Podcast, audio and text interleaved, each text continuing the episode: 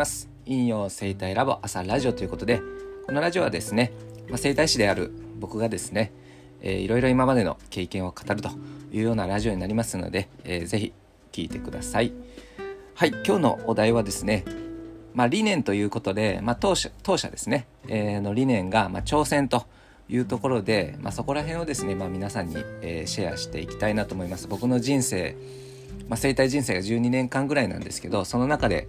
えーまあ一言で言うと今までやっぱ挑戦し続けてきたなというところなんですけどもただこれはやみくもに挑戦するというよりはなんでこの理念を挑戦に定めてるかっていうとやはりですね生態の限界っていうのはどこなのかっていうところがですねこの現代においてすごく曖昧になってるなっていうのを今までやってきた中で感じております。例えば病院でこう検査をして、まあ、治療するっていう時ってもやっぱ病院っていうのはやはりエビデンスが取れてるものしか採用しないのでできるできないことの境界線がはっきりしてるわけですよね例えば皆さんも多分経験あると思うんですけども、えー、例えばこう風邪をひいてしまって整形外科行ってもそれはうちの科では対応できませんよって言われるわけですよね。じゃなくて風邪の場合は内科内科にかかってくださいというような形でまあその境界線が明確化してるんですよね。まあただそこでね、えー、病院の場合は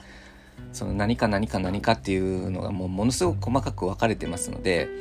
まあ患者さん側としてはどこ行けばいいか分かんないっていうそういった問題もあるんですけどもそういう問題ちょっと抜きにして考えてみると病院っていうのは非常に明確にこう分かれてるっていうことになります。じゃあ生態っていうのはどういうこ、えー、どういう感じなのかっていうと、まあ、生態だと、まあ、皆さんのイメージとしては、えー、骨格矯正とか骨盤矯正とかなんか気候とかマッサージとかってこう本当にいろんな雑多ななんだろう知識がこう入り乱れてる状態なんですよね。だから生態行けばどうなるんだろうっていうのがはっきりしていないっていうとこに僕はすごく問題が感じると思います。まあ業者によっては本当に生態でねあの難病がもう完璧に完治しますとかねがんが完治しますとかってね、えー、言っちゃったりするんですけどもまあ、僕自身もねあの難病取り扱ってるんですけどもそこのね言葉遣いは結構気をつけてますね。完治するっていうのは、えー、それは分からないですのでそこの判断っていうのはやはりお医者さんが、えー、することです。なので生体側が難病とかに対して何を提供できるのかっていうのを明確化しておかないと患者さんが「あ整体行けば難病が治るんだよし頑張ろう」ってなっちゃうとそれは患者さんにとって不利益になってしまうということですね。なのでそのためにはやはりこう生体の、まあ、挑戦しつつですね例えば難病に挑戦しつつも生体の限界を見極めるっていうのがとても大事になると思います。なので、まあ、難病にしてもここまでは生体で対応できる。難病のその症状ここまでの症状は取れます。でもこれ以上の、えー、症状は生体では対応できませんっていうのを患者さんにしっかり伝えることで、え病院も行きつつそのセカンドオピニオンとして、まあ、生体っていうものをこううまく取り入れながらやっていかれる患者さんっていうのも非常に多いですのでそれはやはり生体の限界点っていうものをしっかり見極めた上で患者さんに伝えないとやはり誤解を生む。で誤解を生むとなんだよ生体ってやっぱ効かないじゃねえかよみたいなね詐欺だよって言われて生体の地位がどんどん落ちてしまうで生体の地位がどんどん落ちれば落ちるほど患者さんに伝わりづらくなりますので広がらなくなるその結果生体が衰退してでそこにそこで働く生体師さんの職業がなくなってきてしまうし当然患者さんの笑顔もどんどんどんどん減っていってしまうという悪循環になってしまうので僕はまだ 僕はまずこの生態の曖昧さっていうのをどうにかしなければいけないなっていうのを今非常に感じているところになります。なので、えー、僕はですね生態のまあ限界に当然挑戦しながらもそのどんどんどんどんそのデータを取ってまあ、そして分類してこの症状はこうこの症状はこうっていうふうに統計分類を通じて生態の地位向上ですね。しっかりと正しいものが生態はここまでできますよ。ここはまではできませんよっていうものが正しく伝われば生態っていうのはどんどんどんどんあいいもんなんだいいものなんだなっていうのが、えー、伝わってきますのでそうすると地位向上になって結果的に患者さんに広く伝わる。そして生態って本当に素晴らしいものですので僕自身はやはり家族にボンボン整体やってますしそれですごくいい効果が出てるんですね。なので整体って本当素晴らしいものですですので当然笑顔が増えるということになります。そしてそこで働く人たちも当然笑顔が増えるわけですから自分のねその整体師として誇りと自信を持って、えー、どんどんどんどん楽しく働けるというような、まあ、好好循環ですよね。そういうものが生み出せるのではないかと考えております。なんでそのためにはその最初の生態のこの曖昧さっていうものを何とかしなければいけないっていうのはとても感じています。でやはり、えーまあ、この業界っていうのは、まあ、いろんなねあの主義、まあ、技術がありますので、まあ、天才と呼ばれる先生たちももうたくさんいますね。ゴッドハンドって呼ばれる先生たちもたくさんいます。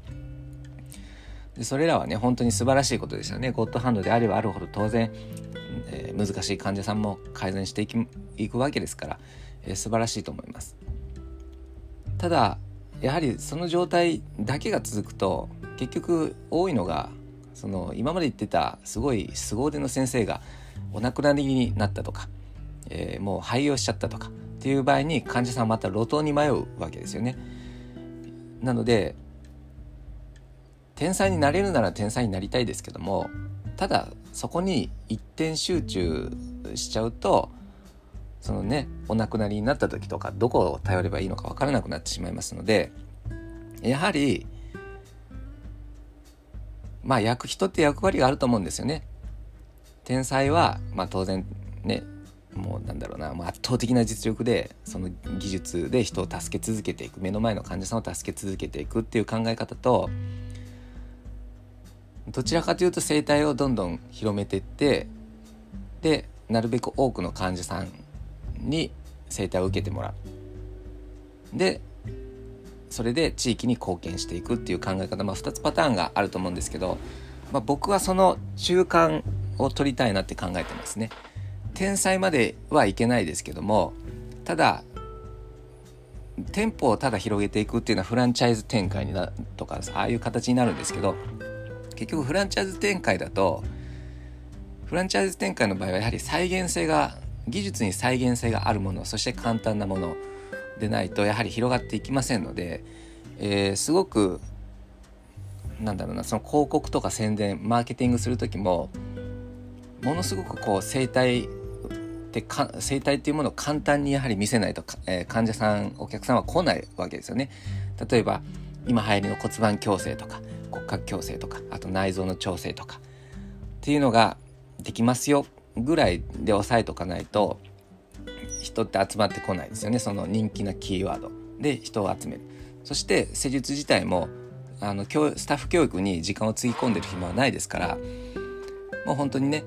もうすぐ数回教えてデビューみたいな形で、まあ、なるべくフランチャイズっていうのはえ再現性簡単な技術で再現性が取れる技術っていうのを採用しています。でそれが全然悪いことではないんですけどもやはりそれ以上の深いところまではいけませんのでやはりちょっと浅いところで終わってしまうっていうのが問題点なんですよね。で天才っていうのはすごく深いところまでいけるけども要は量が足りないっていうか人が足りないですよね。天才っていうのはなかなか生まれないですから。なので僕はその中間を取りたい。ちょっとずつ広げていくけどもただ技術もおろそかにしない。っていうところですね。そういう形で、えー、正しく広めていくことで新たななんですかね。新たな、うんまあ、生態を正しく認識していただけるような、まあ、土壌を作ることができるのかなと思います。でそこで展開していった、えー、店舗でやはり大事なのはデータと分類をしていくということですね。えー、例えば変形性股関節症でも治るもの治らないものっていうのがあるんですねやはり。変形してても改善するものもあるし、えー、変形がもう進みすぎちゃって改善しないものも当然ありますのでそこをどう見極めるかっていう統計と分類っていうのをしっかり取った上で変形性股関節症の人に正しくこうそれをお伝えすることができたらそれは一つ正しいのかなっていうのは僕の中で感じております。なのでその統計と分類っていうのをしっかりきっちり、えー、まあ僕たちの店舗のスタッフと共有してやっていきたい。これはもう病院がまあ当たり前に行っていることですよね、まあ、臨床報告会とかね、えー、絶対病院側っていうのはやってますしそれで、えー、この症状はこうだこの症状はこういうふうに改善したとかこの症状はこれをやったけど改善しなかったっていう報告会を行って要はデータを蓄積してるわけですよね。そのデータの蓄積で、えー、病院っていうのは 当然成り立ってますので生体師は生体っていうのは医療ではないですけどもやはりどうしても来る患者さんは、えー、まあ、そういう症状を抱えた患者さんが多いですのでやはりそこは我々の努力としてやっていかなければいけないなと今感じております。なので当院の理念としてはやはり挑戦というところを通じながらもただ闇雲に挑戦するのではなくて生態の限界点っていうのをしっかり見極めて、えー、それの分類を通じて患者さんに適切にご説明してそして信頼をちょっとずつ獲得していく。そして生態の地位向上を通じて働く人の誇りと自信を取り戻してそしてどんどんどんどん生態を広めていく。そういうことを、え今後やっていきたいと思います。はい。まあ聞いてる方はねあの一般の方とか、まあ、プロの方とかいらっしゃると思うんですけども、まあ、生態って本当に、えーと素晴らしいもので整体に限らずね他の療術、まあ、マッサージとかね、えー、針とか鍼灸とかねまあいろんな手技とかいろいろありますけどもそれらは本当に素晴らしいものだし皆さんすごい努力されてるし本当にあの一緒に手を組んで、まあ、やっていきたいなと思います。やはり今病院がどんどんどんどん進化していってますからね。あの、まあ、遺伝子治療とかね、えすごい 何て言うんですかねどんどんどんどん進化していってますただその進化していってる病院の陰でどうしても命に別状がない症状の場合は病院って結構なんですかね手放すのが早いというか、えー、見放すのが早いというかまあとりあえず、まあ、薬飲んで湿布貼っといてぐらいの対象ぐらいしかしないんですよね。でただ患者さんは確かに命の別状はないかもしれないけどもやっぱり痛いとかしびれとかがね日常生活の質が落ちるんですよね。そうなると当然やっぱイライラもするし家族関係悪くなったりもするんですよね。だからそこでやっぱ苦しみがまた生まれちゃう。だから生態で命を救うことはできないかもしれないんですけどもそういう生活の質を上げて生活の質を上げることによって、えー、その患者さんとか家族とか周りが幸せになってくれる。ことができるのが僕は生態だと思ってるのでこの生態っていう本当のね素晴らしさ。っていうのをどんどんどんどん広めていきたいと思います。はい。ということで、こういう感じで 毎朝、えー、進めていきたいと思いますので、まあ、面白いなと思った方、是非ご覧ください。それでは、ありがとうございます。